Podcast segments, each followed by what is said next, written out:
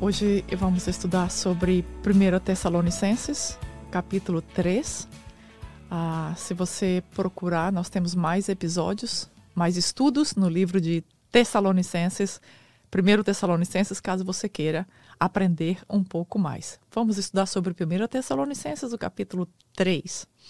Ah, eu tenho uma filha milagre de 7 anos de idade, a e eu me lembro que quando a Lisa nasceu, uh, por anos, uh, me acompanhou um certo temor de que alguma coisa pudesse acontecer comigo, como eu moro aqui em Houston, Texas, e, e não tenho assim familiares ou é, é, diferente de você quando você tem a sua mãe, seus irmãos que estão próximos. Acho que porque eu não tenho nenhum parente assim próximo, então eu carregava aquele temor de que alguma coisa pudesse acontecer comigo, com meu esposo, e que a, a minha filha pudesse ficar sozinha, porque é, como, como é que ele iria sobreviver? Ah, ela ainda precisava de alguém que pudesse dar comida, dar alimento, dar mamadeira, trocar as fraldas, trocar roupas. E à medida que ela foi crescendo, e hoje eu vejo a independência dela, que já sabe comer sozinha, já se troca, já, já faz as suas escolhas, já se comunica. Então hoje eu tenho essa tranquilidade de que ela vai caminhando em direção à, à independência dela, né? Mas é interessante que quando nós estudamos aqui essa carta de, do apóstolo Paulo aos Tessalonicenses, nós vemos exatamente isso acontecer. Ah, o apóstolo Paulo ele vai para uma viagem missionária, a segunda viagem missionária. Ele vai para, ele estava indo na verdade para a Ásia, mas ele foi impedido de ir para a Ásia. Ele vai então para Macedônia, para a cidade de ah, Tessalônica. Ele vai com Silas e com Timóteo. Então ele prega ali naquela cidade por três sábados na sinagoga e ah, depois disso, ele é expulso da cidade pelos judeus radicais. E Paulo vai para a cidade de Bereia, prega lá, é perseguido outra vez, mas Paulo trazia uma angústia terrível no seu coração, porque ele deixou aqueles bebês espirituais para trás. Então ele tinha essa preocupação do que estava acontecendo com seus bebês, com seus filhos espirituais ali na cidade de Tessalônica. Então nessa carta aqui, o que acontece? Paulo estava tão angustiado, ele estava em Atenas agora, então ele envia Timóteo, que era um jovem pastor missionário, para que pudesse ir para supervisionar o que estava acontecendo na, na cidade, na igreja de Tessalônica e ah, também para ensinar para eles algumas coisas que ele pensava que havia faltado quando ele os ensinou lá quando esteve presente. Ah, e então ah, o que aconteceu?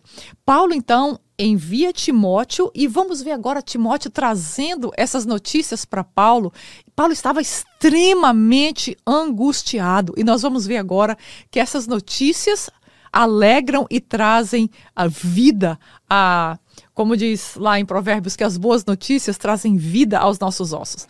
Então vamos ler no livro de 1 Tessalonicenses, no capítulo 3, o verso 4 e 5, que diz assim: Quando estávamos com vocês, já lhes dizíamos que seríamos perseguidos, o que realmente aconteceu com vocês também.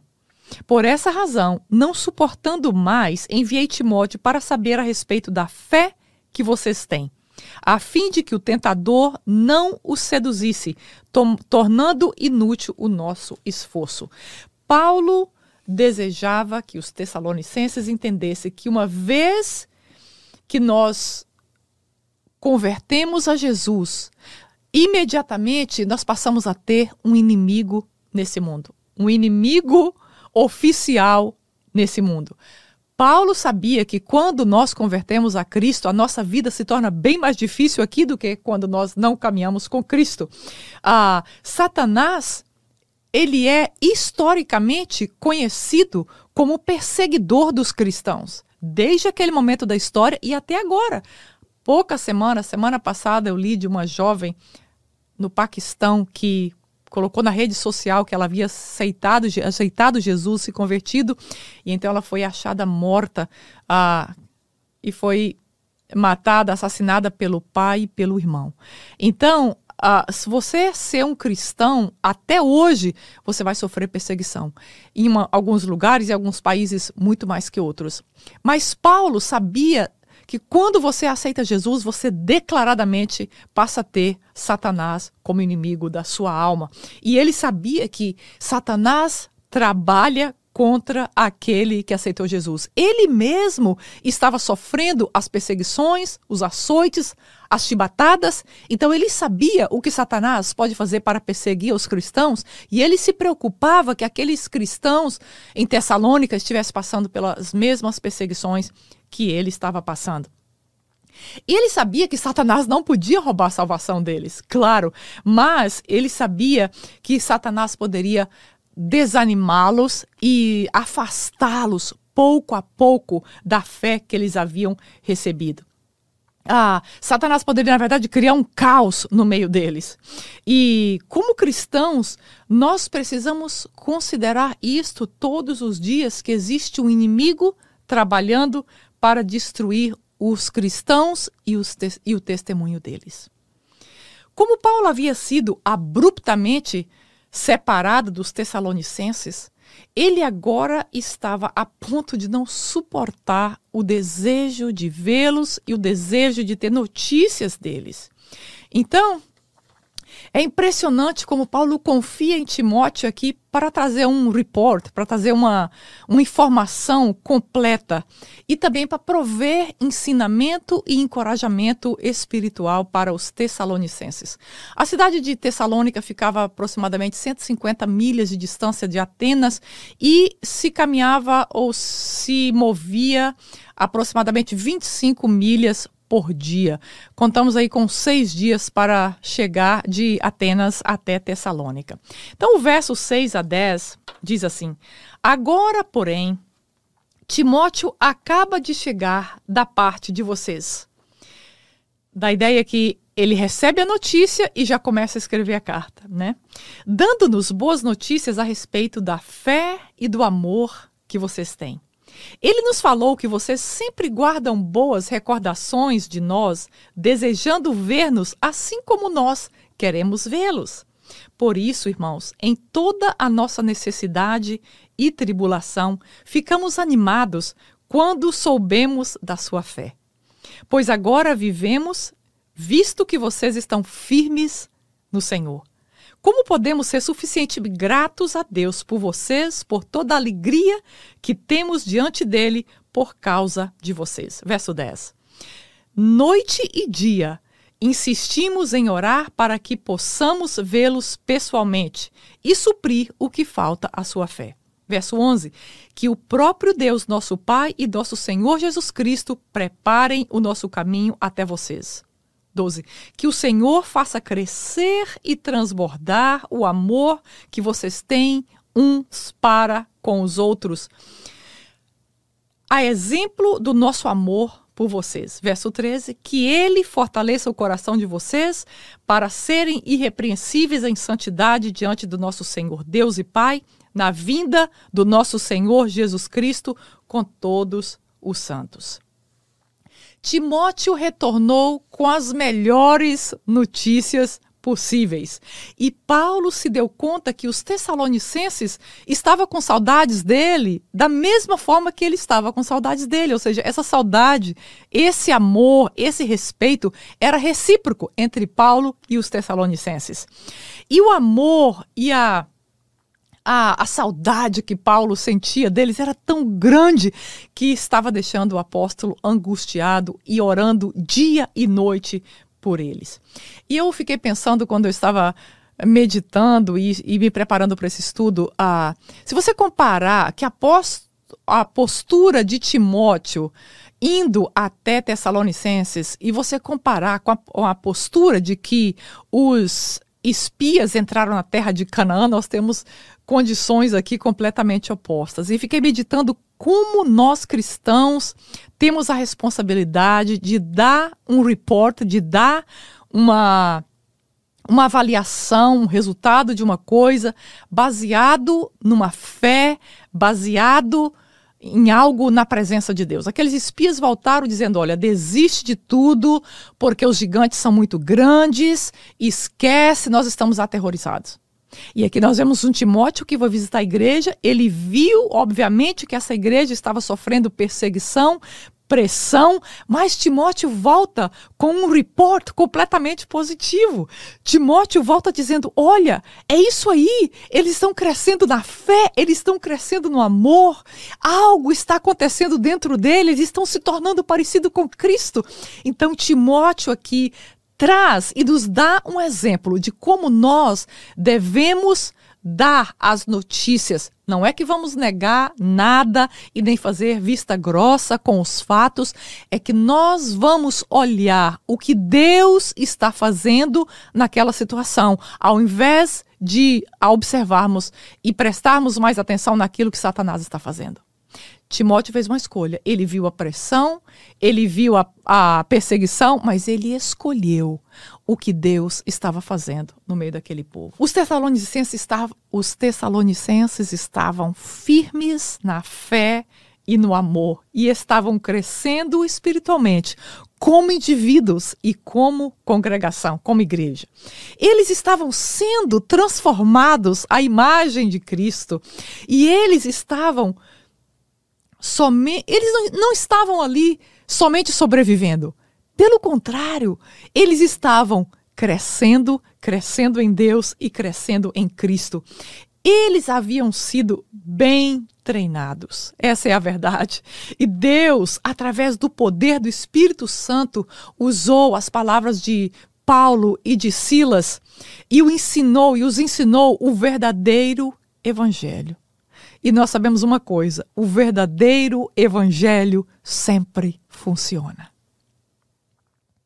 Paulo plantou no coração deles o suficiente do evangelho para que eles progredissem na fé.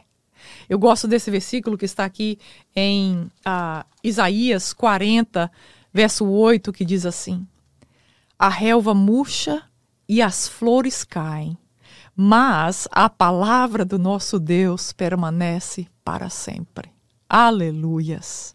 Foi essa palavra, a palavra do nosso Deus, arraigada pelo poder do Espírito Santo, que Paulo e Silas plantou no coração dos Tessalonicenses. E essa verdade do Evangelho por si só, ela é suficiente. A palavra de Deus se levanta e permanece para sempre. E agora, a notícia que Timóteo traz reaviva o espírito do apóstolo Paulo, que estava abatido e angustiado por aqueles novos crentes. Vemos aqui um Paulo espiritual e emocional. Eu fico pensando e meditando naquele Saulo, quando era um fariseu de coração duro, que perseguia os cristãos, com a espada na mão, matando os cristãos. E nesse capítulo 3 de Tessalonicenses, nós vemos um Paulo com o coração derretendo, um coração desmanchando de amor pelos seus filhinhos espirituais. É tão maravilhoso ver aqui o que Deus, ou que o Evangelho pode causar em alguém. Aquele Paulo que era um perseguidor, que tinha um coração de pedra, como diz a palavra. Esse Paulo agora tem o seu coração aqui derretido tendo de saudades, de amor e de preocupação e de lágrimas diante de Deus pelos seus filhinhos espirituais. Isso é o que Deus faz através da palavra e do poder do Espírito Santo em nós. E agora, essa é a primeira igreja que o apóstolo Paulo está abrindo, muito provavelmente. Então, Paulo deixou aquela situação para trás, ele não sabia o que estava acontecendo. Mas agora, quando ele recebeu esse resultado, essa notícia de que funcionou, de que aquilo que ele havia plantado, de que aquela semente frutificou, aquela semente estava agora crescendo e dando frutos, e eles estavam vivenciando essa palavra. Então, Paulo agora não somente recobra o ânimo, mas eu creio que a esperança do apóstolo Paulo de abrir outras igrejas, depois vemos que o apóstolo abriu não somente aquela, mas a segunda, a terceira, a quarta, se acredita que ele abriu pelo menos 20 igrejas. Depois disso, o espírito dele foi recobrado e ele compreendeu que funciona. O evangelho de Jesus Cristo sempre funciona. Paulo está transbordando de alegria e gratidão a Deus pelo que Deus fez ali estava fazendo ali na vida dos Tessalonicenses. E vemos agora, vimos como acabamos de ler no verso 11 a 13, que Paulo diz que ele orava dia e noite. Ele estava tão angustiado com aqueles crentes bebezinhos que ficaram ali, que ele intercedia por eles de dia e de noite. E é interessante que a maioria das, das orações registradas no Novo Testamento são de Paulo. Ele só fica para trás de Jesus, na verdade. Paulo segue esse exemplo de Jesus, que era um grande intercessor. Aliás, Jesus segue sendo o nosso intercessor junto ao Pai. Mesmo que eles estivessem firmes na fé, sempre há necessidade de nós crescermos um pouco mais em nossa fé. Quando nós aprendemos mais da palavra de Deus, aquilo que nós aprendemos acrescenta mais de Deus em nossa vida, na nossa fé e na nossa vida espiritual. Então, Paulo ora aqui e diz que Deus, que o Senhor, faça crescer e transbordar aquela semente que já estava plantada. Ora, só cresce e transborda algo que já foi plantado, correto? Então, quando eles receberam essa mensagem, essa palavra de Deus, Paulo agora vinha orando para que essa semente pudesse crescer, para que agora eles pudessem transbordar. Esses versículos, na verdade, eles nos trazem grande alívio. Porque porque nós sempre, eu vou ler novamente esse versículo, verso 12 e 13 diz assim: que o Senhor faça crescer e transbordar o amor que vocês têm uns para com os outros e para com todos, o exemplo do nosso amor por vocês. Então, o que, que Paulo está dizendo aqui? Que esse amor ele deve crescer e ele deve transbordar. E nós, eu creio e pude encontrar nesse texto um alívio para nós. Porque Muitas vezes nós sabemos que nós precisamos amar mais do que nós amamos. Eu, pelo menos, eu desejo amar muitas vezes. Deus me ensina a amar mais do que eu estou amando. E às vezes nós encontramos pessoas que é difícil amarmos. Então nós oramos, Deus, me ensina mais essa pessoa. E aqui nesse texto eu encontrei e me alegrei com isso, que é o próprio Deus quem acrescenta esse amor em nossos corações. É o próprio Deus quem faz transbordar esse amor em nossos corações. Então, quando nós amamos o nosso irmão, quando nós amamos aquelas pessoas que são difíceis de ser amadas, nós amamos não por nós mesmos, mas é Cristo que habita em mim que vai amar aquela pessoa. Então, Deus, ele tem esse poder, nós vemos Paulo orando isso pelos Tessalonicenses, para que este amor cresça, para que o amor de Deus, que é o amor ágape, ele transborde nas nossas vidas, assim como Paulo orava pelos Tessalonicenses. O Senhor é a fonte de crescimento e é a fonte do transbordar o amor dele mesmo em nós. O amor dessa oração de Paulo, como já falamos, é o amor ágape, o amor de Deus. É o amor que nós sentimos pelo outro, é o amor que Deus sentiu pelo mundo, que está lá em João 3,16. Esse mesmo amor que nós vemos Deus amando o mundo, aqui nós estamos aprendendo nesse, nesse episódio de que Deus faz esse amor crescer e transbordar dentro de nós. E que amor é esse, Elia? Esse é o amor com que Jesus amou, que é o amor sacrificial. É o amor que considera o outro antes de nós mesmos. O amor perdoador que não guarda nenhum rancor.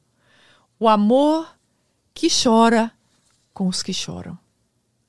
Paulo desejava que a luz dos Tessalonicenses brilhassem através do amor que eles demonstravam não somente pelos irmãos em Cristo, mas por todas as pessoas. Então nós encontramos aqui que na noite, aquela noite, uma noite antes de Jesus ser crucificado, Jesus estava ali naquela casa, no segundo andar, tomando a ceia com os discípulos. Lembra quando na noite, mesma noite que Jesus é traído, na noite que Jesus lava os pés dos discípulos? Então Jesus diz ali para os discípulos, eu imagino as coisas mais importantes.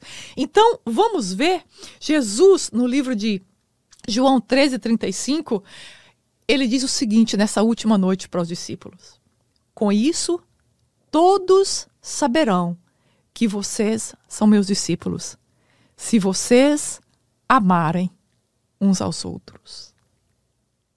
Mais uma vez. Com isso, todos saberão que vocês são meus discípulos, se vocês amarem uns aos outros. Está em João 13, 35. Não é o que nós vestimos, não é o que nós falamos, não é a performance que nós fazemos, mas a forma como nós amamos as pessoas nos distingue dos demais e nos identifica como discípulo de Jesus. E foram essas palavras dele mesmo. O verso 13 também tem uma lição muito importante para nós que diz assim: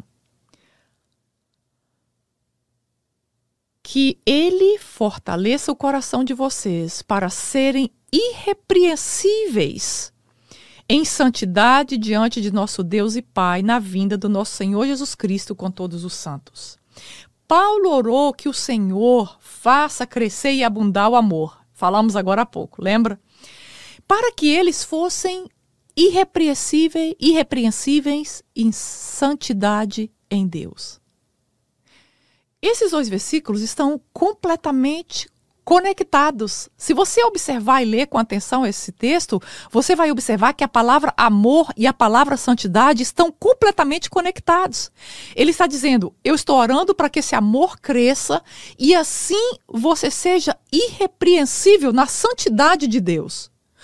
Ou seja, ele está nos dizendo: quanto mais amor de Deus nós temos na nossa vida, mais nós temos santidade de Deus na nossa vida.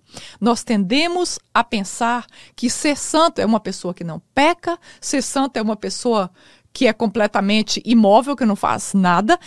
E aqui nós temos a resposta. Se nós desejamos ser uma pessoa santa, uma pessoa que anda em santidade, nós precisamos deixar e pedir a Deus que o amor dele cresça e transborde nas nossas vidas. Quanto mais o amor de Deus flui na minha vida, mais eu sou uma pessoa santa. É isso que Paulo está dizendo aos Tessalonicenses. A santidade de Deus em nossa vida é equivalente à quantidade do amor de Deus em nossas vidas. A santidade de Deus em nossa vida, repetindo, é equivalente ao amor de Deus em nossa vida. Quanto mais amamos o amor ágape, mais santos somos aos olhos de Deus de Jesus e do mundo. Eu posso amar por mim mesma? Não. Isso é e precisa ser uma obra de Deus dentro de nós. É Deus que nos santifica através do seu Espírito em nós. E é Deus que faz transbordar esse amor dentro de nós. A preocupação de Paulo é que aqueles crentes seguissem no caminho do crescimento, no caminho da santidade. E esse é o mesmo chamado que a Bíblia tem para mim e para você. E para caminharmos na direção da santidade, desenvolvermos a nossa santidade em Deus, é preciso que esse amor de Deus cresça e transborde em nossos corações. Oremos. Obrigada, Senhor, pela tua palavra. Obrigada porque o Senhor é maravilhoso e obrigada porque é o Senhor que faz uma obra de dentro para fora em nossos corações, nos tornando parecidos com teu filho Jesus Cristo. Deus, eu peço que o Senhor, em nome de Jesus, abençoe essa pessoa que está assistindo ou escutando. Que o Senhor abençoe esse coração, a mente e que o Senhor traga uma revelação de si mesmo, ó Deus, a essa pessoa que me ouve e que me assiste nessa tarde. Eu te peço e te agradeço, em nome de Jesus. Amém. Se você deseja aprender um pouco mais, nós temos outros estudos de Tessalonicenses aqui no YouTube e também uh, nos episódios do podcast. Uh, muito obrigada por nos escutar. Que Deus abençoe a sua vida e a sua família.